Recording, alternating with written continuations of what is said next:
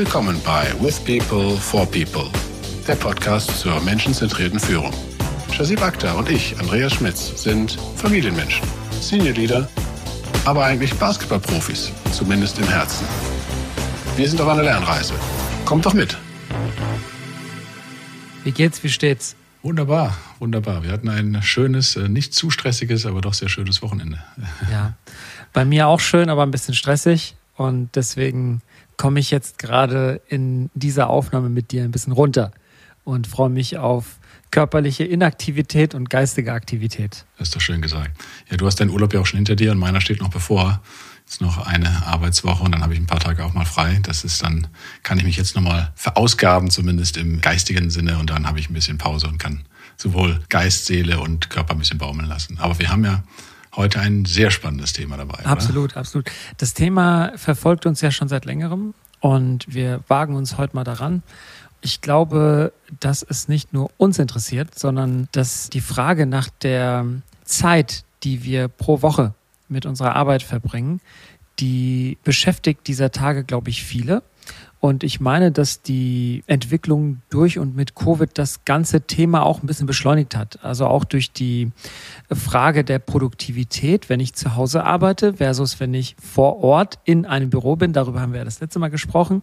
Es wurde ja festgestellt, dass man ja zu Hause, sofern es geht, ne, also Ärzte, die operieren können, noch nicht von zu Hause arbeiten, aber die Berufe, die man von zu Hause machen kann, da hat man sehr gesehen, dass die Produktivität durch das Arbeiten zu Hause im Homeoffice nicht notwendigerweise zurückgeht. Zumindest gibt es dafür keine Evidenz. Und jetzt steht eine neue Idee, eine neue Frage im Raum. Wenn ich jetzt nicht mehr nur von einem Büro aus arbeiten kann, stellt sich die Frage, warum muss ich denn jetzt von Montag bis Freitag arbeiten? Warum kann ich meine Arbeitszeit nicht auch auf weniger Tage eindampfen? Das ist die Frage. Und trotzdem die gleiche Menge oder die gleiche Produktivität haben. Genau, und das war ein Thema, da haben wir beide auch Respekt vor, weil es ein sehr vielschichtiges Thema ist und ja, es gibt ja auch, wenn man sich da ein bisschen umschaut, ein bisschen recherchiert, Meinungen in jegliche Richtungen und auch Interpretationen in jegliche Richtung. Und wir sind ja auch fern von dem, was Expertentum angeht zu, zu diesem Thema. Aber trotzdem, glaube ich, können wir darüber mal einfach ja, reflektieren und sprechen. Dann haben wir eigene Erfahrungen. Und das wollen wir heute tun. Also auch eine Einladung an alle, die hier zuhören, wenn ihr Erfahrungen habt und gemacht habt, auch bitte teilt sie doch, ja. Teilt sich hier in den, in den Notes oder in den Kommentaren oder schreibt uns gerne auch mal, weil das ist wirklich ein Feld, wo wir auch wirklich auf der Suche sind, was ist denn das beste Szenario? Wahrscheinlich gibt es das eh nicht, sondern ist wahrscheinlich immer individuell. Aber wir wollen das mal ein bisschen reflektieren, das Thema. Und du sagtest schon, Josep, ist es notwendig, das Ganze auf fünf Tage aufzuteilen? Ist ja das eine. Also brauche ich eine, jetzt sagen wir mal 40-Stunden-Woche, was bei vielen Menschen im Vertrag drin steht, oder 38 oder 35, je nachdem, was, was, wie, wie das reguliert ist in der Industrie, auf fünf Tagen? Oder reicht es auf vier Tagen? Oder reicht es sogar nur 28 Stunden auf vier Tage zu machen und trotzdem gleich produktiv zu sein wie 40 Stunden in fünf Tagen? Auch das ist ja eine Interpretation der sogenannten Vier-Tage-Woche, ja, die in einigen Ländern ja schon weiter gedrungen ist. Und wir erleben gerade eine Welle von ja, ich nenne es mal Experimente, wobei ich den Begriff, also ich finde gut experimentieren, haben wir auch schon in anderen Folgen gehabt, aber ob es wirklich Experimente sind, da, da wage ich mich jetzt auch noch nicht ran, inwieweit das wirklich gemessen und verglichen wird. Aber vielleicht können wir mal ein bisschen was aufdröseln, das Ganze. Ja, wir haben schon gesagt, worum geht's heute? Also die klassischen Arbeitszeiten letztendlich wie sind die gestaltet und wie können die sich verändern? Vielleicht können wir da ein paar Modelle mal rausgreifen und auch mal unsere Erfahrungen äh, teilen. Haben wir da schon, schon selber was gemacht? Haben wir Mitarbeitende in der Richtung schon mal unterstützt? Chazelle, ähm, hast du Teams, die schon so gearbeitet haben oder die du schon beobachtet hast in der Form? Also das offizielle Experimentieren mit einer anderen Arbeitsart, das hatte ich, glaube ich, direkt noch nicht äh, mit zwei Ausnahmen. Also das eine ist, dieser Meeting Free Friday. Das ist etwas, das, denke ich, hat sich so in der IT-Industrie schon ziemlich weit etabliert, ja, schwappt aus USA hier rüber. Die Idee ist grundsätzlich, für die, die es nicht kennen, dass man versucht, den Freitag freizuhalten von Meetings. Das heißt, da trifft man niemanden, sondern man nutzt den Freitag für strategische Themen oder mal die Inbox aufzuräumen oder auch mal Trainings zu machen und so weiter und hat somit quasi nur vier Tage, an denen man, ich sag mal, arbeitet, arbeitet in Meetings.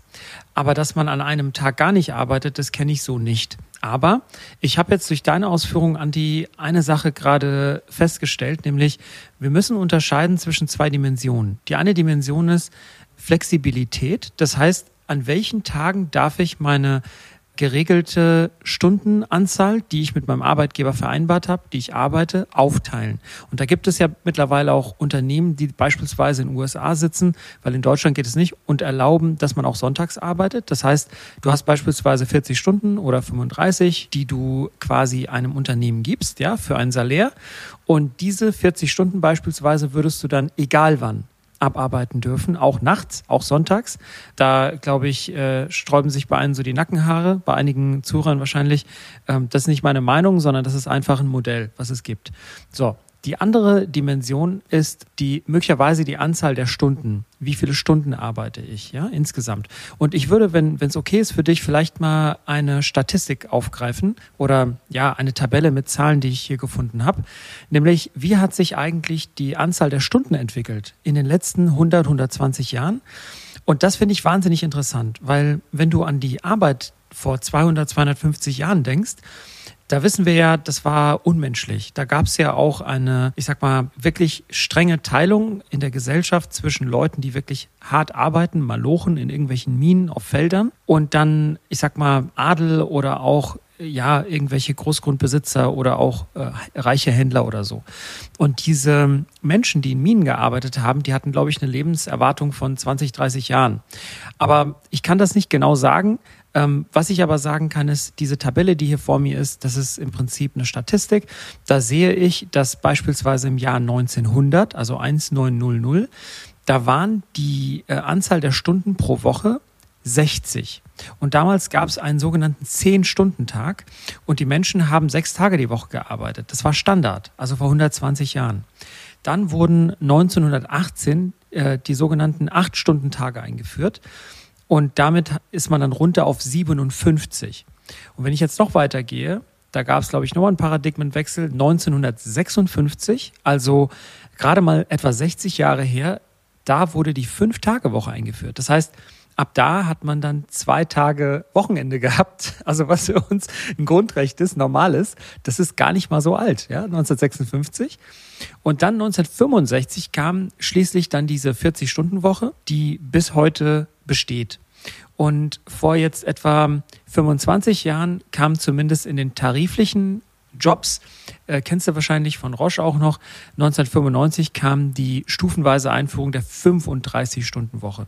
Ist jetzt quasi in den tariflichen Jobs, aber in der normalen Industrie, die Jobs, die wir jetzt kennen, da ist immer noch die 40-Stunden-Woche üblich. Aber was ich mit dieser ganzen Ausführung versuche zu sagen, ist, dass man in einer nicht allzu langen Zeitspanne eine wirklich starke nochmal Verringerung erlebt hat der Arbeitszeit, der Stunden. Und was wir jetzt nochmal durch Covid erleben, ist ja, eigentlich geht's ja gar nicht um Stunden. Eigentlich geht's ja, wenn wir ehrlich sind, um bestimmte Arbeitspakete, Arbeitsinhalte. Und wenn du jetzt überlegst, deine 40 Stunden, die im Vertrag festgeschrieben sind, wenn du eine Woche im Januar nimmst und eine Woche im Juli, kannst du die wahrscheinlich auch nicht vergleichen miteinander, wie viel du da arbeitest. Wie, wie stehst du dazu? Also ich finde dieses Thema irgendwie schwer zu greifen deswegen. Also du hast auf der einen Seite die Stunden, auf der anderen Seite hast du die Stunden verteilt auf irgendwelche Tage und dann hast du nochmal diese Dimension tatsächliche Produktivität in Form von Arbeitspaketen. Was denkst du dazu? Also bevor ich mich verteidige, dass ich im äh im Juni anscheinend nicht ja, weniger arbeite. ja, aber das, hast, hast du auch recht, hast du auch vollkommen recht. Ja. Also muss man, muss man fairerweise sagen, wenn dann der, der Freiplatz ruft und die Sonne scheint, da bin ich halt weg. Ne? Aber gut, äh, aber weil du so ein paar Zahlen gebracht hast, ich habe heute auch mal ein paar mitgebracht, die so ein bisschen die Gegensätzlichkeit auch zeigen. Ja, die, ich glaube, was du gerade erzählt hast, ist weniger Stunden und trotzdem ist die Produktivität ja in diesen Bereichen nicht runtergegangen. Ganz im Gegenteil, ja, durch technologischen Fortschritt und durch Effizienz und wahrscheinlich auch durch höhere Gesundheit an diesen Arbeitsplätzen. Aber hier mal eine Statistik aus Japan. Zwischen 1988 und 1996 wurde die Arbeitswoche an Stunden reduziert. Also offiziell 46 Stunden auf 30 Stunden die Woche. Das wissen wir auch, dass in, Japan das jetzt äh, nicht zwingend äh, dann der Standard ist. Sprich, was wirklich gearbeitet wird, ist dann doch nochmal höher.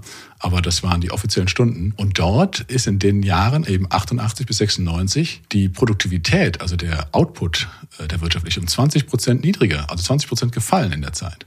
Ja, also ähm, es geht halt nicht zwingend immer einher, dass man sagen kann, die Verringerung der Arbeitszeit, zumindest auf dem Papier, geht einher mit Produktivitätsgewinn was ja äh, letztendlich auch eine Tendenz ist, die man gerade hört, ähm, wenn man ein paar Studien sich anschaut, dass auch eine geringere Arbeitszeit notwendigerweise zu höherer Produktivität führt. Und deswegen finde ich es ganz interessant, nicht eine Wahrheit zu haben. Wie stehe ich dazu? Ja, ich gehe auch dieser Impact ja, Bewertung nach. Wie und wann schaffe ich eigentlich Impact? Und das in Stunden zu messen, ist eigentlich ja nicht richtig. Je nach Arbeitsplatz, je nach Arbeitsinhalt auch. Ja, in unseren Arbeitsfeldern, Wissensarbeit, ist ja das wirklich ausschlaggebend. Was habe ich gemacht für einen Impact? Und wir hatten es ja auch schon mal in anderen Folgen. Vielleicht reicht doch ja eine Entscheidung am Tag. Wenn die richtig gut ist, dann ist das mehr wert als 35 Entscheidungen, von die aber alle so halbgar oder vielleicht nicht, nicht zielführend und nicht durchdacht waren. Dann hilft mir natürlich diese eine wesentlich mehr. Also dieser Output oder Outcome eigentlich müsstest du sagen, ne, mit dem du einen wirklichen Unterschied generierst, der müsste eigentlich gemessen werden. Aber ganz schwierig, wie hältst du denn das fest? Ja, wie würdest du das äh, festlegen? Also das, manche Menschen haben halt bessere Ideen ähm, als andere, beziehungsweise auch mal Zeiten, wo sie bessere Ideen haben. Worauf vergüte ich denn dann? Und das hatte ich zuletzt mit einem Kollegen bei mir hier auch mal besprochen, weil ich bin eigentlich Freund des Ausprobierens, auch dieser Vier-Tage-Woche, Flexibilität oder sogar weniger Stunden.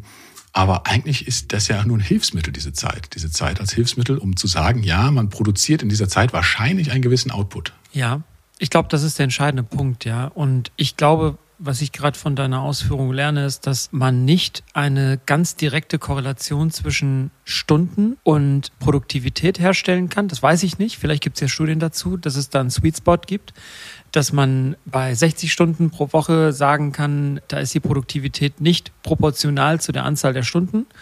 Und bei 20 ist es vielleicht auch nicht da. Also da braucht man vielleicht so ein Optimum. Aber ich glaube, was man durchaus sagen kann, ist, dass Produktivität sicherlich hochgeht, wenn man für einen Arbeitnehmer, Arbeitnehmerin die Arbeitsbedingungen besser macht. Und zu besseren Arbeitsbedingungen gehört ja, wie wir letztes Mal festgestellt haben, auch eine coole Umgebung. Aber ich glaube auch eine höhere Flexibilität ist 100 Prozent eine Verbesserung der Arbeitsumgebung. Also zum Beispiel die Möglichkeit von wo immer man möchte zu arbeiten. Und auch die Möglichkeit, wenn man merkt, abends kennen wir ja, ja, wir bringen die Kinder zu Bett und manchmal hast du abends dann einfach noch mal eine Idee und schreibst dann noch mal eine E-Mail, ja, oder, oder du diktierst irgendwas auf der Nachhausefahrt in dein Handy rein oder so. Weil die Ideen kommen nicht immer dann, wenn du sie haben willst, sondern sie kommen manchmal dann, wenn sie halt kommen wollen.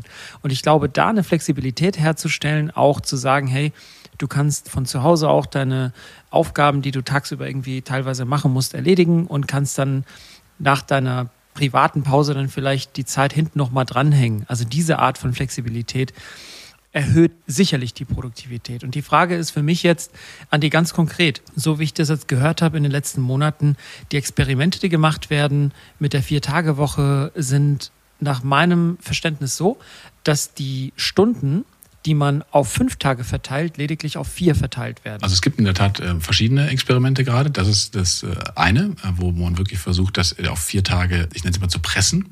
Da scheinen mir aber wirklich, also wenn ich das mal so überflogen habe jetzt gerade, das, was du sagst, das ist eine höhere Flexibilität. Ich habe dann eine drei Tage oder ein Wochenende, drei Tage letztendlich. Aber deine tägliche Arbeitszeit ist natürlich ziemlich hoch. Und zehn Stunden, je nach Job da auch wieder, gibt es ja auch Studien, dass das nicht ohne Grund so die Höchstarbeitszeit äh, auch in Deutschland ist, ja, zehn beziehungsweise zwölf Stunden, je nachdem, weil der Körper und auch der Geist da nicht mehr so voll mitspielen. Beim Durchschnittsmenschen gibt immer wieder Ausnahmen. Wenn du eine körperliche Arbeit hast, sowieso super schwierig, aber auch bei einer Wissensarbeit ist das für manche sehr, sehr grenzwertig. Ja. Und deswegen scheint es so, als ob das nicht zwingend einen Produktivitätsgewinn erscheinen lässt. Es ist ein, eine höhere Flexibilität, aber auch nur scheinbar, weil, wie du eben sagtest, vielleicht habe ich eben in diesen vier Tagen nicht die besten Ideen und brauche eigentlich da mal am, am Sonntag oder am Samstag auch die zehn Minuten, um mal meine Idee aufzuschreiben. Gefällt dir die Folge bis jetzt? Dann abonniere doch unseren Podcast kostenlos auf Apple, Spotify oder unsere Webseite, um keine weiteren Folgen zu verpassen. Weißt du, was ich gerade feststelle? Ich glaube, diese ganze Diskussion mit Stunden, das ist eigentlich so eine akademische Diskussion. Ja, ganz ich, genau. ich weiß nicht. Also ich realisiere gerade, ich kann ja nicht sagen, ich buche jetzt zwei Stunden und genau in diesen zwei Stunden machst du jetzt, was ich will. Eigentlich, wenn, wenn du überlegst, wir haben ja ein paar Leute, die uns hier mit dem Podcast auch unterstützen, ne? die dann Arbeit machen im Nachhinein oder auch Shownotes und so weiter oder auch hochladen oder so. Also wir sagen denen ja auch nicht, du arbeitest zwei Stunden, sondern wir sagen, du machst diese Aufgabe. Und diese Aufgabe kostet dann irgendwas. Und ich weiß nicht, ob man bestimmte Transaktionen immer mit Zeit äh, bemessen muss. Auch der Handwerker zum Beispiel, ja, also der sagt ja nicht notwendigerweise, ich komme jetzt für zwei Stunden, sondern ich würde eigentlich eher sagen, eher als Konsument die Haltung gut finden, zu sagen, guck mal, ich habe hier ein Problem. Ich äh, beispielsweise möchte einen Mähroboter installieren und jetzt sag mir, was du dafür willst. Und das ist mir wurscht, ob er es in einer Stunde macht oder ob er die Aufgabe über drei Tage verteilt. Ja, das ist ja theoretisch nicht so wichtig, oder? Das ist richtig, ja. Für jemanden, der gerade versucht, ein Haus zu bauen und Festpreise versucht, mit Handwerkern auszumachen, das, das ist echt gar nicht so einfach. Ich weiß nicht, wie deine Erfahrung da ist das, das zu verhandeln, dann hast du auf einmal da Festpreis stehen und irgendwo ist dann doch eine flexible Festpreisregelung drin, die dann heißt, wenn es viel länger dauert, dann äh, behalten wir uns vor, dann doch nochmal das zu berechnen oder so. Also habe ich noch nicht so richtig durchschaut. Aber du hast recht, es ist, es ist eine bisschen akademische Rechnung, aber es ist ja auch ein Versuch, Fairness herzustellen. Also in, in Betrieben muss man ja auch sagen, es gibt ja genügend Menschen, die ihre Arbeitszeit absichtlich reduziert haben, damit auch ihr Gehalt reduziert haben, um einen Tag frei zu haben fairerweise, ich habe den Leuten immer abgeraten dazu und gesagt, ihr betrügt euch doch selber. Die, die mir jetzt zuhören und das, die ich anspreche, wissen genau, wovon ich spreche, weil sich einige Leute eben genau dieses, was wir eben angesprochen haben, die haben halt vier Tage gearbeitet, dafür aber eben zehn Stunden, gefühlt zumindest. Aber wenn du jetzt jemanden hast, der das reduziert hat und wirklich auch nur 32 Stunden arbeitet, jetzt gehen wir mal von dieser Regelung aus, und jetzt gehst du aber dahin und sagst, naja, mir ist Impact wichtiger. Du kannst auch nur vier Tage die Woche dir arbeiten. Du kriegst aber das gleiche Geld wie mit 100 Prozent. So, eigentlich benachteiligst du jetzt die Teilzeitmenschen, die das absichtlich gemacht haben. Oder du müsstest es natürlich korrigieren und sagen, hey, ihr geht mal alle wieder auf 100 Prozent und ich messe dann eigentlich mal nach, was ist euer Einfluss, euer Beitrag zum Unternehmenserfolg, individuell. Exakt. Das wäre eigentlich das Richtige. Ne? Exakt. Also ich komme nochmal zurück auf die Stunden und die Frage, warum die Stunden vielleicht nicht das richtige Messkriterium sind. Ich habe das beste Beispiel vor Augen. Meine Frau, die ja jetzt zweimal Elternzeit gemacht hat und danach dann mit einer reduzierten Arbeitszeit nochmal gestartet hat. Ich kann dir wirklich sagen, aus eigener Erfahrung, die 32 Stunden oder auch weniger, die sie gearbeitet hat, waren meistens von der Produktivität her, in meiner Ansicht, vergleichbar zu 100 Prozent Arbeit. Und deswegen finde ich, ist das eigentlich der Worst Case. Du kriegst weniger Geld und arbeitest offiziell weniger Stunden, aber hast trotzdem ja noch den alten Job und hast im Zweifel auch noch die gleichen Aufgaben. Das heißt also, du arbeitest in weniger Zeit unter mehr Druck für weniger Geld. Und das ist ja eigentlich, wie du richtig sagst, etwas, das müsste man korrigieren, definitiv. Aber ich glaube, ich komme immer wieder zu diesem logischen Schluss, dass man nicht in Arbeitszeit bezahlt werden müsste, sondern in Verantwortung. Und in welcher Zeit du diese Verantwortung ausführst, das müsste man dann halt individuell checken. Ja, ich meine, auch nicht alle Jobs sind vergleichbar miteinander, oder? Ich meine, es gibt Jobs, da musst du irgendwie verfügbar sein. Wenn du irgendwie Support-Mitarbeiter bist irgendwo, da kannst du nicht sagen, ich mache Support, wenn ich will. Aber wenn du jetzt überlegst, wenn du irgendwie ein Berater bist, als Beispiel, da kannst du ja deine Beratungsleistung zu verschiedenen Zeitpunkten anbieten, oder? Ja, ähm, und, und, gerade da, das sind ja Berufe, wo du eigentlich wieder nach Stunde bezahlt wirst, oder? Das ist ja also auch Beratungsleistungen. Aber also es ist eine Krücke, ist eine Krücke. Ne? Also nach Impact, aber auch nach wie rar oder wie, wie selten ist die Fähigkeit von Menschen, die das können. Und da kommen wir eben, jetzt bin ich wieder beim Basketball mal zufällig, aber man kann auch jeden anderen Sport nehmen. Weißt du, wie viel Michael Jordan pro Minute verdient hat in seinen guten Zeiten? ich, weiß nicht, ich weiß nicht, ob ich es wissen will, aber ja, sag mal. ja, also und da gibt's ja noch ganz andere Beispiele. Ne? Ich habe eine Zahl, die heißt 10.000 Dollar pro Minute hat er verdient. Wow. Mhm. Ja, pro Minute. Das, das setzt mal voraus, er hat 30 Minuten gespielt, meistens hat er mehr gespielt und äh, entsprechend viel, wie er dann, kann jetzt jeder hochrechnen, äh, was er da bekommen hat. Ja. Aber ob du jetzt den oder Cristiano Ronaldo in seiner Hochzeit nimmst oder Messi beim Fußball, natürlich werden die nicht nach Stunde oder Minute gezahlt und im Zweifel ja auch noch nicht mal irgendwie schon nach Beitrag, aber weil deren Fähigkeit ja eben gering zu finden ist überall. Ja? Also du kannst ja da nicht nur sagen, zum Beitrag zum Unternehmenserfolg ist ja nicht gewinne ich das Spiel, sondern auch vertrete ich die Marke. Ja, ein Cristiano Ronaldo oder gerade ein Michael Jordan ist natürlich eine eigene Marke und hat deswegen auch dem Bulls enorm viel Geld eingebracht. Nicht nur, weil er jedes Spiel gewonnen hat irgendwo, ja, sondern weil er selber als Marke auch aufgebaut wurde. Das hat er dann mit natürlich sich auch vergüten lassen. Also das ist ein ganz diffiziles Thema, wonach du wirklich bezahlst und wie du das messen willst dann auch. Ja, ich bin voll bei dir. Ja, ich, ich, irgendwie musst du das natürlich umlegen, ja, das Thema und messbar machen. Aber weißt du, Andi, ich meine, jetzt, während ich in einem Beratungsunternehmen bin, ich merke das ja. Mein eigener Wunsch ist, statt zu sagen, guck mal, du kriegst dieses Profil und dieses Profil kostet so viel Euro pro Tag, würde ich lieber hingehen und sagen, okay, guck mal, du willst eine digitale Transformation haben oder du willst eine Migration machen oder du willst ein Change-Projekt machen. Das kostet dich so und so viel. Also lieber so argumentieren und dann quasi intern gucken, wie du die Kosten halt ähm, managst, ja. Aber by the way, nochmal wegen deines Bauprojekts, ja, da kann ich dir nur den Tipp geben. ich habe das alles auf meine Frau übertragen, weil sie viel besser als ich mit Handwerkern verhandeln kann. Speziell als sie schwanger war, hat sie das total gut gemacht. Die haben sich nicht getraut, mit dir zu reden. Aber ja, das äh, halte ich auch für ein schwieriges Thema. Ich meine, was so Thema Verbindlichkeit und so ist ja auch nicht immer so, wie wir das quasi von unserem Corporate-Alltag so kennen. Das ist nochmal insgesamt ein schwieriges Thema. Ja, aber an alle Handwerker, Handwerkerinnen da draußen, ähm, wir, wir, wir lieben euch, wir brauchen euch. Ja. Absolut. Also ich vor allen Dingen jetzt gerade. Ja. Ähm, insofern, äh, ja, nehmt euch eine Minute mehr Zeit, aber kommt zu uns auf die Baustelle. ähm, gut, so viel dazu der, der, der Werbeblock. Ja, was du gerade sagst, dieses Modell, auch dieses ja, ein Charging-Modell ne, von Unternehmensseite her nach was. Also das Vergütungsmodell von jetzt Beratungen oder auch von e, egal was, Produkten, die du hast. Nicht in allen, einigen Branchen wird das ja wirklich nach, was ist der gefühlte Wert, aber du kannst das ja auch nach realen Werten machen. Ja? Ich glaube, das gibt ja einige Gesundheits- und Pharmafirmen, die ja auch versucht haben zu sagen, naja, wir sparen euch mit den Medikamenten x Prozent in späteren Behandlungskosten. Ja? Wir glauben, dass die Leute dann eben weniger Pflege brauchen, weil sie gesünder sind und so weiter und so fort. Und das spart euch doch X, also müsste der Preis dafür die Hälfte sein. Oder lass uns eine Prozentzahl daran nehmen. Und das ist ganz schön schwierig gewesen. Ich kann mich an einige Diskussionen erinnern, wo ich eigentlich gedacht hätte, hey, das ist doch super, das ist doch, wenn es wirkt, kriege ich, also muss ich Geld ausgeben. Wenn es nicht wirkt, dann zahle ich auch kein Geld als Kunde, in dem Falle Kassen oder, oder Staaten oder sowas. Aber das ist immer noch ganz selten, weil man da so den, du weißt nicht genau, was kaufst du dann ein. Der Mensch scheint immer noch gepolt zu sein mit, ha, wenn ich das pro Stunde habe oder pro Anzahl der Produkte und wenn das idealerweise noch an den Produktionskosten dieses Produktes hängt, was natürlich bei in, in der Pharmabranche relativ witzlos ist, weil die Produktion wenig kostet, aber die Forschung so viel.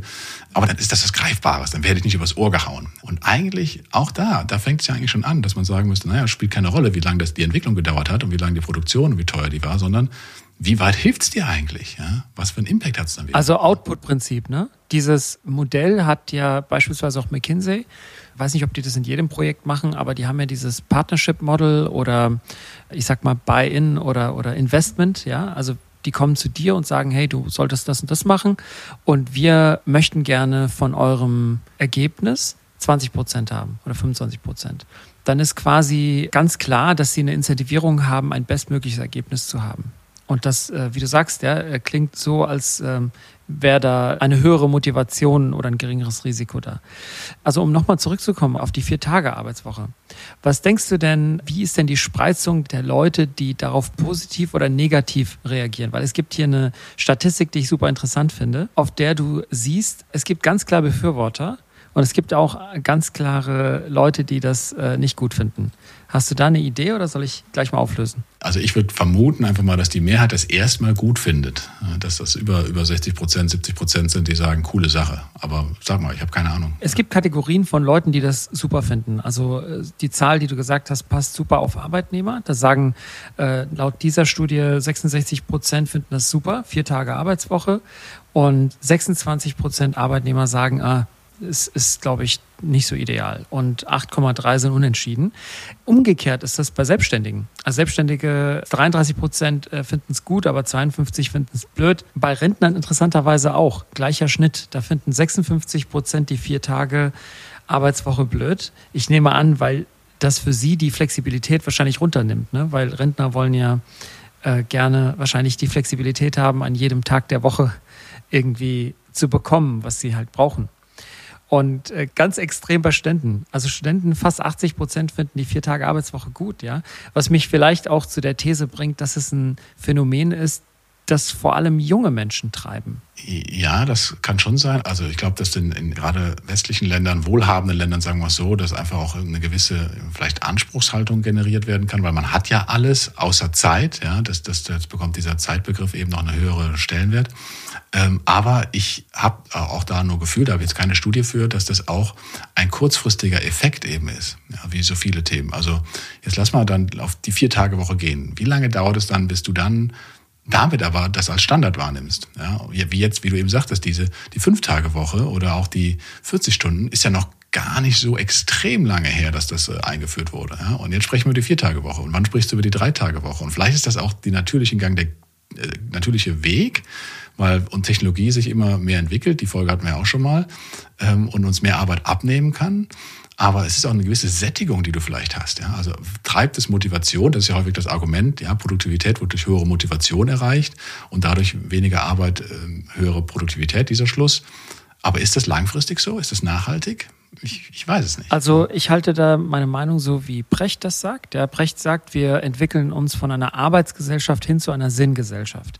Das heißt also, wenn wir so weitermachen, haben wir vielleicht immer mehr Algorithmen, immer mehr Roboter, Maschinen, die unsere Arbeit machen. Und wie wir dann unser Geld verdienen werden, zukünftig ist nochmal eine andere Frage. Das äh, hat er ja seinen Vorschlag mit dem bedingungslosen Grundeinkommen. Dann sind wir da auch versorgt und können weiter konsumieren und die Unternehmen am Leben halten. Aber die Frage ist dann, wenn wir keine Arbeit hätten, aber genügend Geld hätten, was würden wir dann mit unserer Zeit machen? Und ich glaube, diese Idee mit der Sinnfindung ist nicht blöd. Weil guck mal, der Punkt ist, Andi, nehmen wir mal an, ich würde jetzt sagen, Gedankenexperiment, du kriegst für deine Rolle, die du hast bei deinem Arbeitgeber, kriegst du weiterhin dein Geld, aber du arbeitest nicht 40 Stunden, sondern 20. Ich bezweifle sehr stark, dass du die 20 Stunden, die du nicht mehr arbeitest und frei hast, zu Hause sitzt und Däumchen drehst. Du würdest wahrscheinlich dich weiterhin engagieren. Ja, du hast ja da deine Charity-Arbeit, die du auch machst. Du machst deinen Sport. Also du würdest dich irgendwie mit sinnvollen Aufgaben beschäftigt halten. Und ich bin der Meinung, dass grundsätzlich jeder Mensch so ist. Weißt du, ich glaube, das Entscheidende ist, wir müssen wegkommen von diesem maschinellen, also von repetitiven Aufgaben und auch vom maschinellen Einsatz unserer Zeit hin zu einer output-orientierten Sicht und einer Sinnsicht. Das ist eher so meine Haltung. Und selbst wenn das bedeutet, dass wir in den nächsten 100 Jahren, sagen wir mal 2120 in diesem Jahr, wenn wir da nur noch 20 Stunden die Woche arbeiten oder 10, ja, und das stiftet ein, also trägt bei zu einem höheren Sinn in der Gesellschaft und zu mehr Wohlstand, auch fein. Also ich, ich sehe das nicht als Zwang. Stell dir mal vor, wenn du jetzt noch weiter zurückgehst, ins 18. Jahrhundert, da haben die Menschen ja noch mehr gearbeitet. Damals haben sie vielleicht auch darüber gesprochen, wie wäre es, wenn die Menschen nur noch 50 Stunden die Woche arbeiten würden und die restliche Zeit für ihre Familien hätten oder hätten, um sich auszuruhen. Ja, ja übrigens, das, was du sagst, ähm, ich finde sie gerade nicht mehr, aber ich habe auch eine Studie gesehen, die das bestätigt, dass die Zeit, die gewonnen wird an diesem, jetzt bei dieser Viertagewoche, also der, der Tag mehr Wochenende, wird in der Tat für Themen genutzt, die den Leuten wichtig sind, häufig für Sport oder gesunde Themen oder für Charity-Sachen. Ja, also das fand ich auch ganz, ganz spannend. Äh, ist vielleicht ein kleiner Bias in der Studie drin, je nachdem, wer da mitgemacht hat, aber äh, insofern scheinen da auch einige Zahlen dafür zu sprechen, die in diese Richtung gehen. Und wie du sagst, ich finde das auch gar nicht äh, verkehrt, wenn sich das so ablöst. Ich glaube, der, der Fairness-Faktor wird immer noch einer sein, den man irgendwie berücksichtigen muss.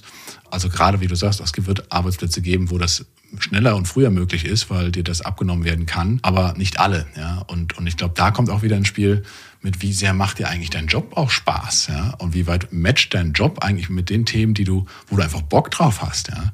Sprich, selbst wenn ich eine Vier-Tage-Woche hätte, wenn ich an einem Tag also einfach Lust dran habe, wie jetzt bei den Themen, die, die wir vorantreiben, ja, dann, dann will ich mich doch auch hinsetzen und das mal machen. Ja? Und dann, dann ist mir vielleicht die Stundenanzahl auch gar nicht so wichtig mehr, sondern das verschwimmt natürlich dann ein bisschen, wie bei Hobbys dann auch. Ich zähle ja bei meinem Hobby auch nicht, wie viele Stunden habe ich jetzt Basketball gespielt und, und zähle, rechne da irgendwas gegen, sondern hey, das mache ich einfach, weil ich Bock drauf habe. Und wie cool wäre das denn, wenn die, die meisten Menschen so eine Arbeit hätten, die einfach sagen, hey, das ist cool, da gehe ich einfach hin, weil ich Bock drauf habe.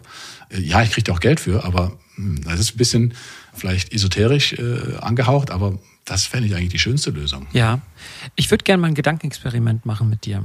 Wir gehen zurück in das Jahr, sagen wir mal, 1975. Du bist Arbeitsdirektor in irgendeinem großen Konzern und jetzt kommt irgendein abgespaceter Psychologe, ein Wissenschaftler zu dir und sagt, ja, Herr Schmitz, ich mache Ihnen einen Vorschlag. Sie müssen ein paar Sachen in Ihrem Unternehmen radikal verändern als verantwortlicher Arbeitsdirektor und ich verspreche Ihnen, die Produktivität geht hoch. Also du versetzt dich mental mal ins Jahr 75, ja? Jetzt stell dir mal vor, der sagt, Sie statten Ihr Büro aus mit kostenlosem Essen. Sie haben dann vielleicht irgendwelche Rutschen noch.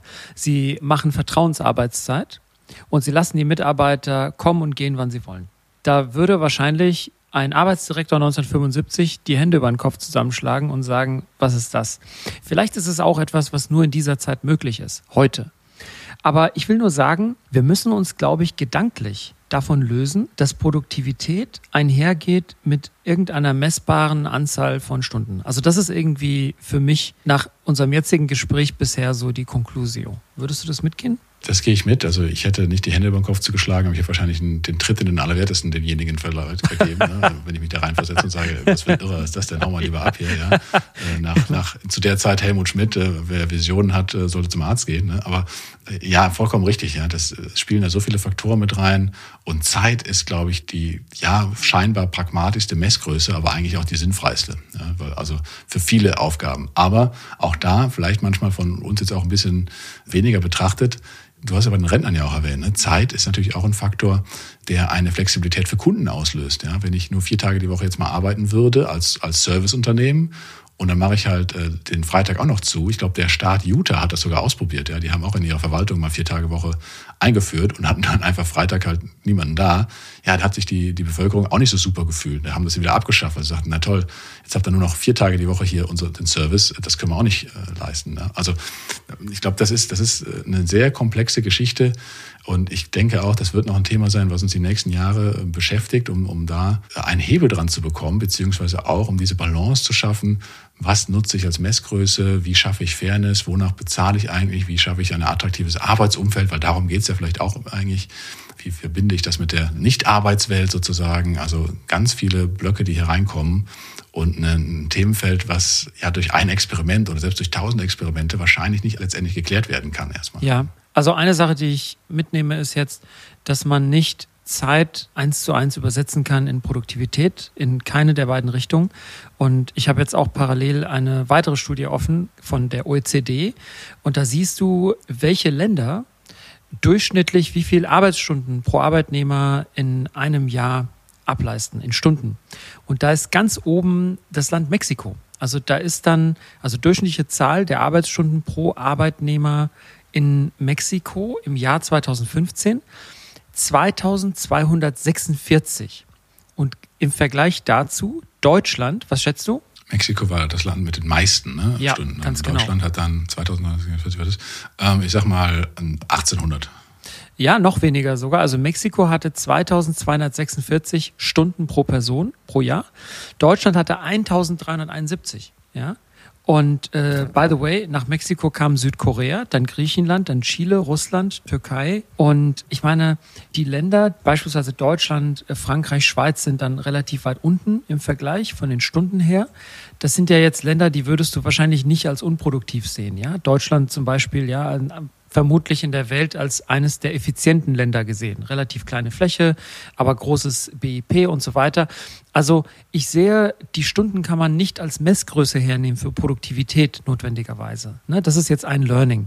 Und deswegen kommt da, glaube ich, auch so viel Wind in den Segeln dieser Idee. Du kannst doch in weniger Zeit genauso viel machen. Die Frage ist, glaube ich, nur eher, was ist denn dann gesund? Macht es Sinn, dass du die Arbeit, die du normalerweise auf fünf Tage verteilst, dann zusammenpresst in weniger Zeit? Auch das kann dich wahrscheinlich nicht glücklich machen. Macht es dann Sinn, die Arbeitszeit nur in Zeit zu messen? Haben wir auch gerade festgestellt. Ich zumindest tue mich schwer damit.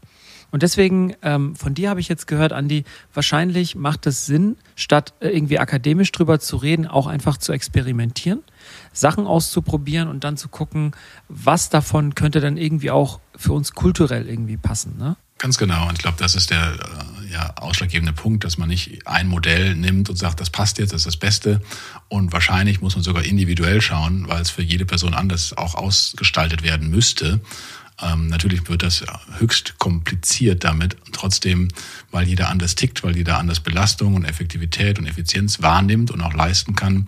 Der eine braucht halt zwei Urlaubstage mehr, die er irgendwie flexibel legen kann. Die andere braucht eben eine Vier-Tage-Woche. Also ähm, das wird für mich die Herausforderung sein, der Zukunft eher zu schauen, wie kann ich all diese verschiedenen Gedanken und Ideen, die ja nicht falsch sind, aber die auf das Individuum und auch auf die Organisation passen müssen, kombinieren.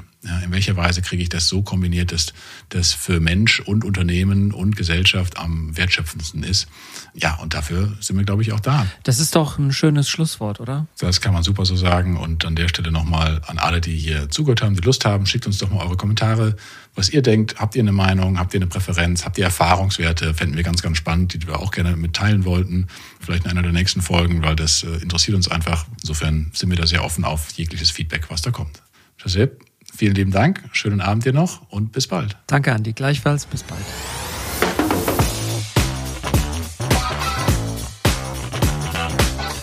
Das war With People for People. Lass uns die Arbeitswelt gemeinsam ein bisschen besser machen durch menschenzentrierte Führung.